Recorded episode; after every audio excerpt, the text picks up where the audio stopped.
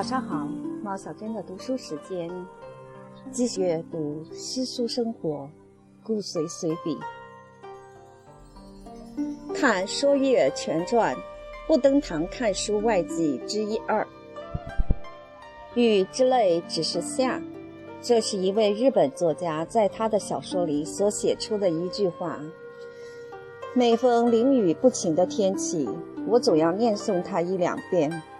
这半个月以来，北京正在雨之泪只是下了。屋里的方砖漫地，早已有如泼过水，木器着地的部分，譬如说床脚和桌腿吧，就潮湿了一寸多了。一双旧鞋扔在床下，几日未穿，也长得通身白毛。屋犹如此，人何以堪？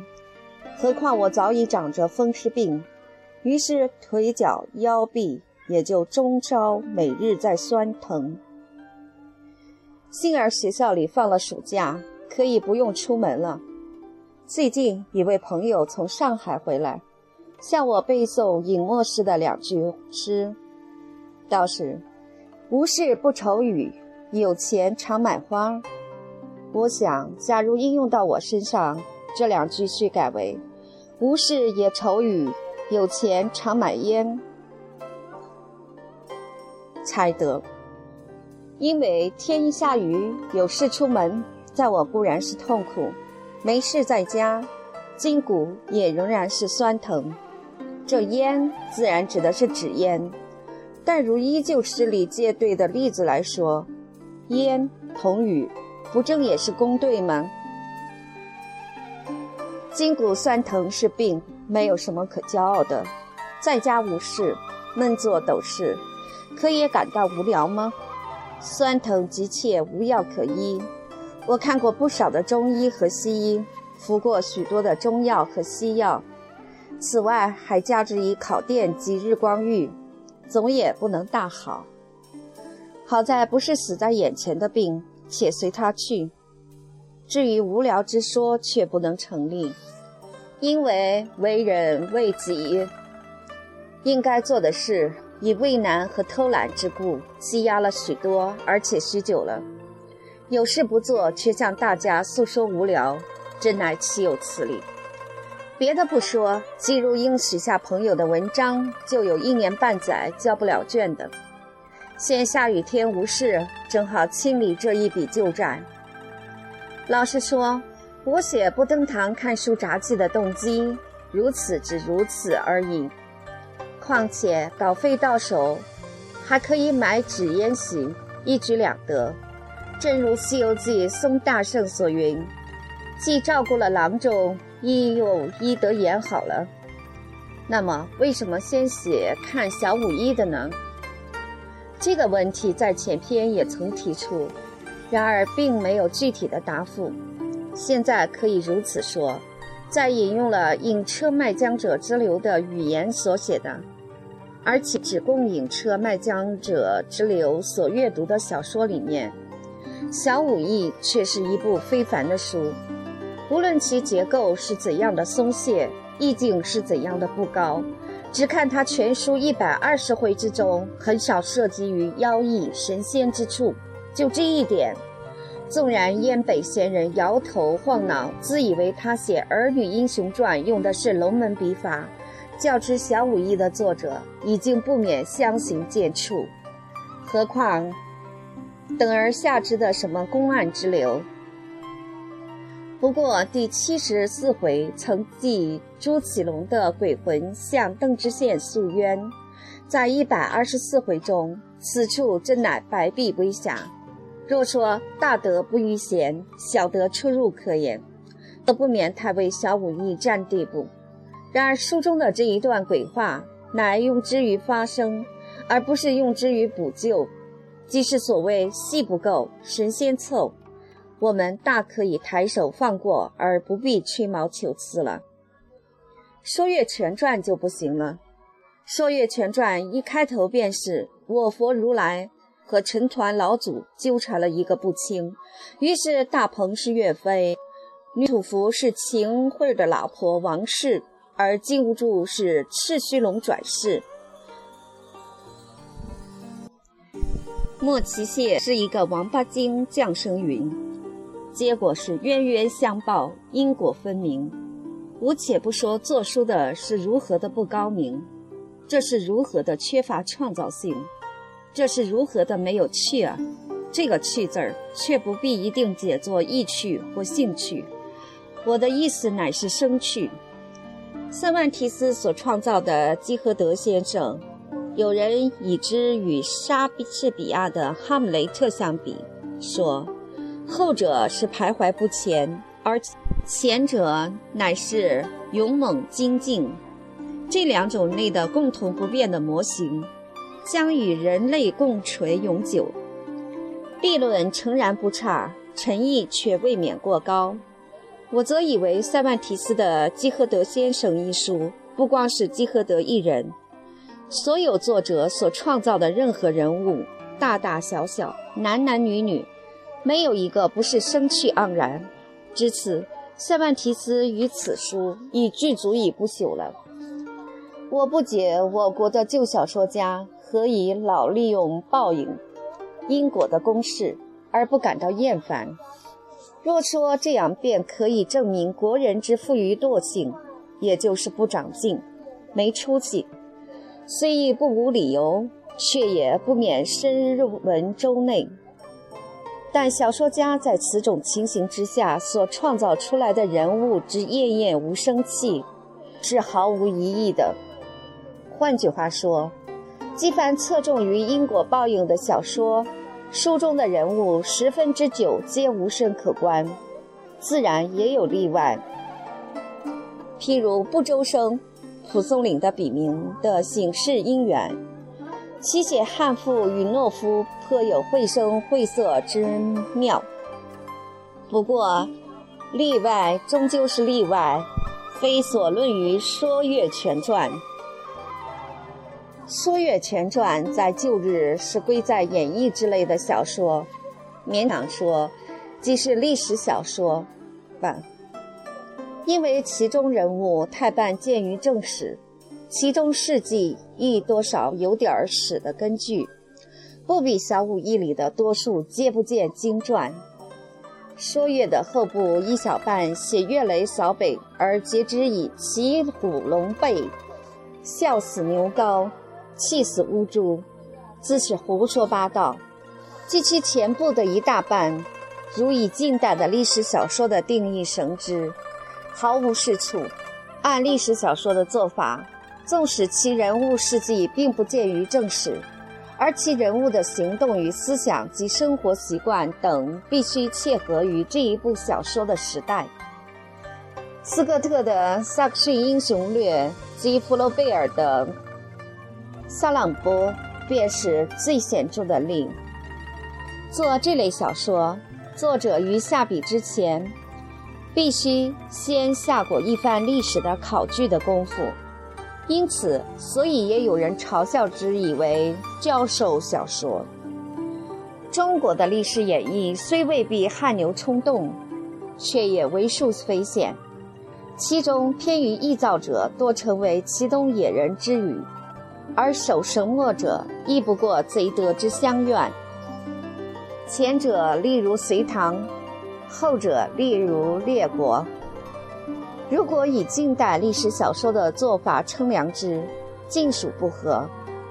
但演义多出于讲史与说书人之手，倒不可拿这种译法去批评他们。他若真的一定那样做，则未免把演义之类看得过高，而且对着夏虫与冰，自己也失之于迂阔了。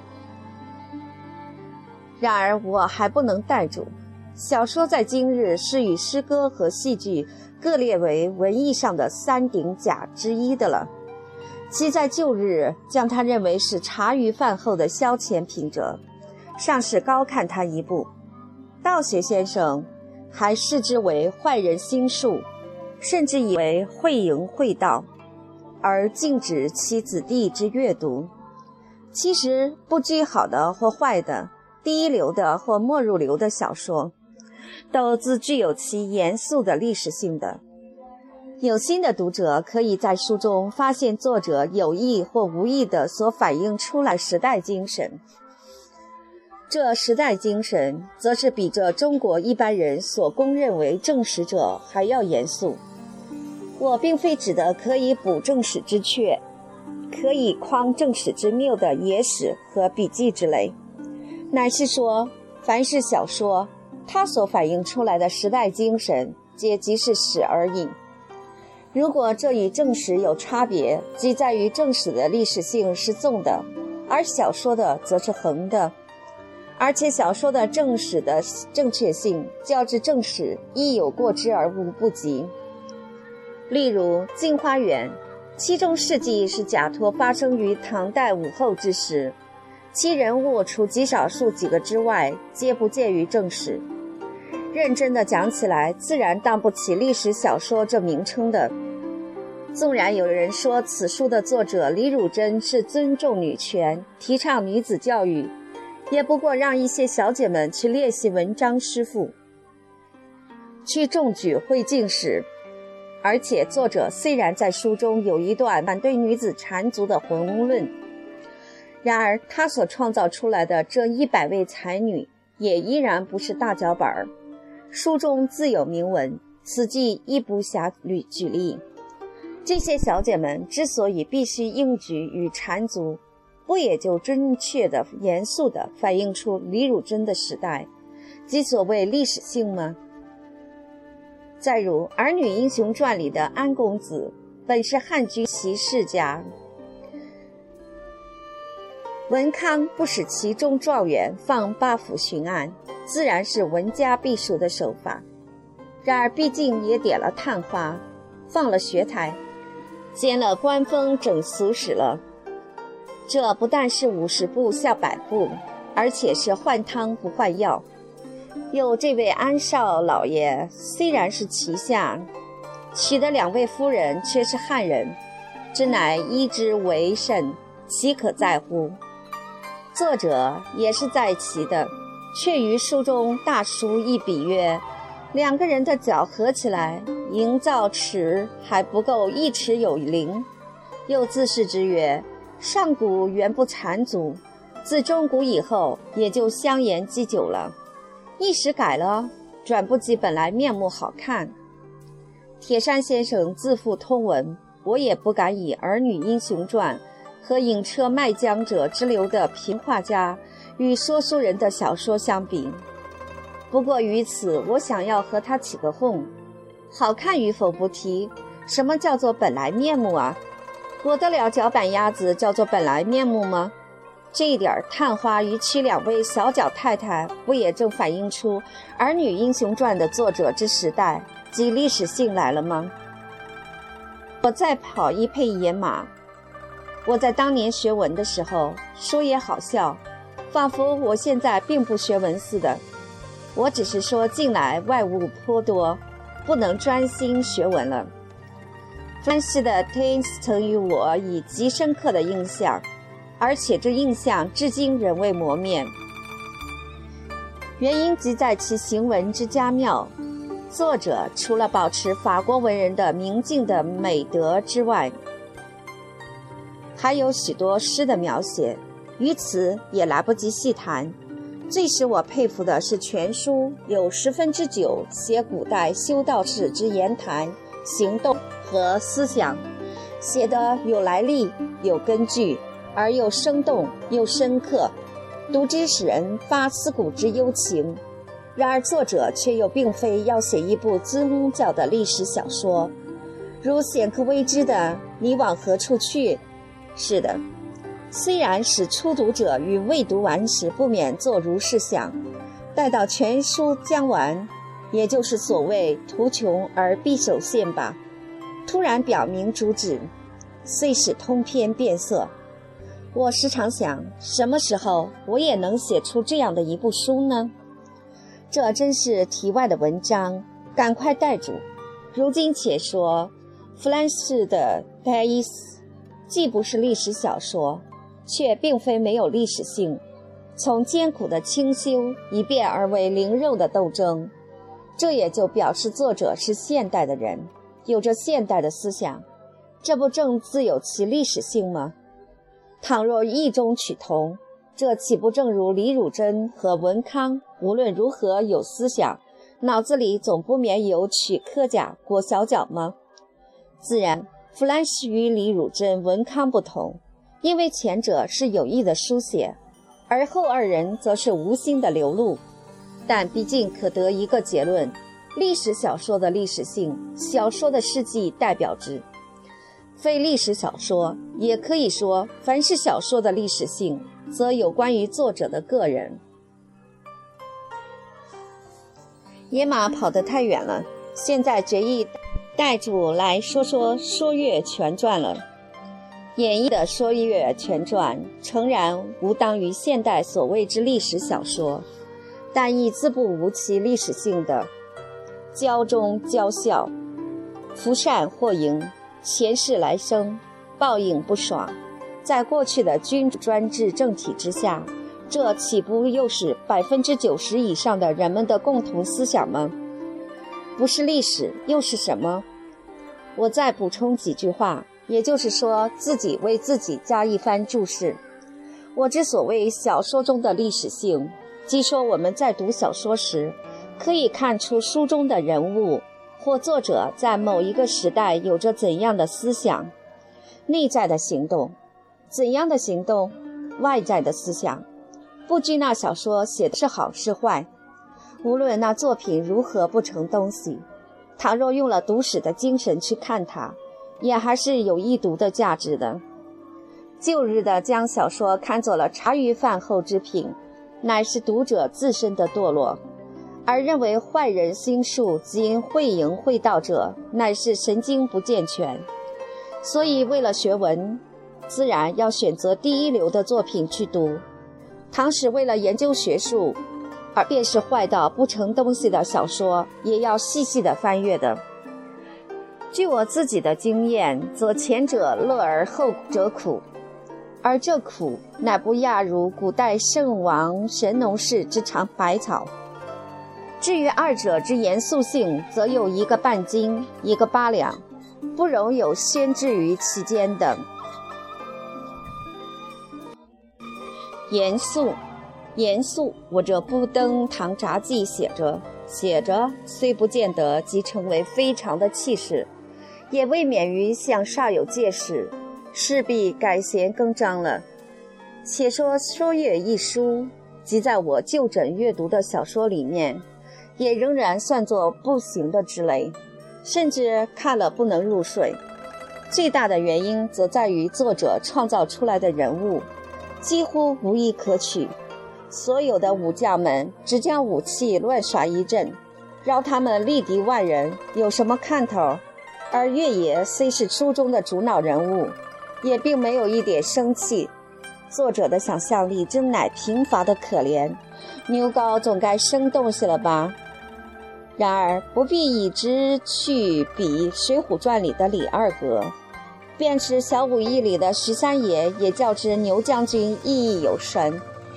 到了下半部里，牛皋的儿子牛通简直是个野猫，不可以入齿，更可气。我不说可笑，因为我实在不能笑的是六十七回，赵王府莽汉闹新房，是抄的《水浒传》里的话。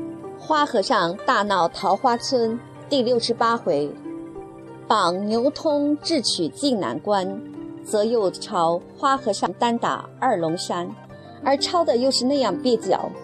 作者也许觉得这只小牛的性情有与鲁大师相同的地方，或者要把牛通写成了鲁智深，姑且拒不必管，只是如此的抄法。简直是惊人！瑞士批评《续西厢记》的话，咬人使绝，不是好狗了。不行，不行。第三个不行，我不爱看说岳，只有别的书，如《大小武艺》之类，翻来覆去的看的变数太多了的时候，才饥不择食似的拿它来救救急。抛开了人物创造不说，倘若再善善从长。书中有一段文字颇可取，但说也奇怪，这段文字却又并非说岳，那是写韩世忠的夫人梁红玉的《肋骨战金山》。那乌珠到了三更，驾着五百号战船往焦山大营进发。梁夫人早已准备炮架弓弩，远者炮打，近者箭射，不许呐喊。乌珠在后边船上，忽听一声炮响，箭如雨发，又有轰天大炮打来，慌忙令转船，从斜刺里往北而来。怎近的梁夫人在高尾之上看得分明，即将战鼓敲起，号旗上挂起灯球，乌珠向北，也向北。乌珠向南，也向南。韩元帅率领游兵照着号旗截杀。看看天色已明，韩尚德从东杀上，韩延直从西杀来，三面夹攻。乌珠哪里招架得住？这一阵直杀的乌珠上天无路，入地无门，只得败回黄天荡去了。那梁夫人在围顶上，把那战鼓敲得不绝声的响。险些儿使坏了细腰玉软风流臂，洗洗透了香汗春容窈窕心。至今宋史上一笔写着：“韩世忠大败乌珠于金山，妻梁氏自击伏谷。”《说岳全传》全书八十回，只此一段尚有可观。也许有人以为无甚了得。便是自己也不能说这段文字的意境是如何的高明，但是我也如同贺建佑府似的，将书分为读的文章与听的文字的。贺建式的主旨是在讲文章家与雄辩家之不同。他不是说素于耳的人，亦为音律所拘；素于目者，又以偏于思想。云云，思想、山水、人物。今亦不暇细论，不过讲史、评话和说书正是素于耳的东西。勉强的说来，就算它是听的文字吧，因为是素于耳的，是听的，所以讲史、评话和说书的文字必须做到讲者易于上口，听者觉得悦耳。又为了要达到此目的，所以其文字最好利用素朴的、生动的、活的语言。其次，便是要字句整饬，音节和谐。假如夸大的说来，要做到类似乎所谓散文诗的地步，那么前面所抄的一段《肋骨战金山》，怕也是说书的文字之正宗，正未可知嘞。但是全书里就只此一段，再也没有了。难道《说岳全传》的作者误打误撞地写了出来的吗？鲁迅先生的《中国小说史略》上说，有《宋武穆王演义》熊大本编，有《越王传演义》金应鳌编，又有《金钟全传》邹元标编，皆记宋岳飞功绩及冤狱。复有《说岳全传》，则就其事而演绎。前三书我都不曾见过。作者之中，我只知道邹元标是明代人，熊大本和金应鳌大概也是。好在不是做考据文字，现在也都不去查考了。至于《说岳全传》的作者，便是鲁迅翁，也并未举出。浅学如我，当然更无从说起。但说岳之出于前三书之后，却是毫无可依。那么说。说岳的作者曾抄过《水浒传》，则肋骨战金山的一段，焉知不是抄自前三书中的或一部？倘真个如此，则《说岳全传》的作者，除了前文所说的于无意中流露出历史性以外，什么也不曾写出。依着我这国文教员评阅国文卷子的办法，于是就预备给他鸡子吃。一九四八年七月二十九日。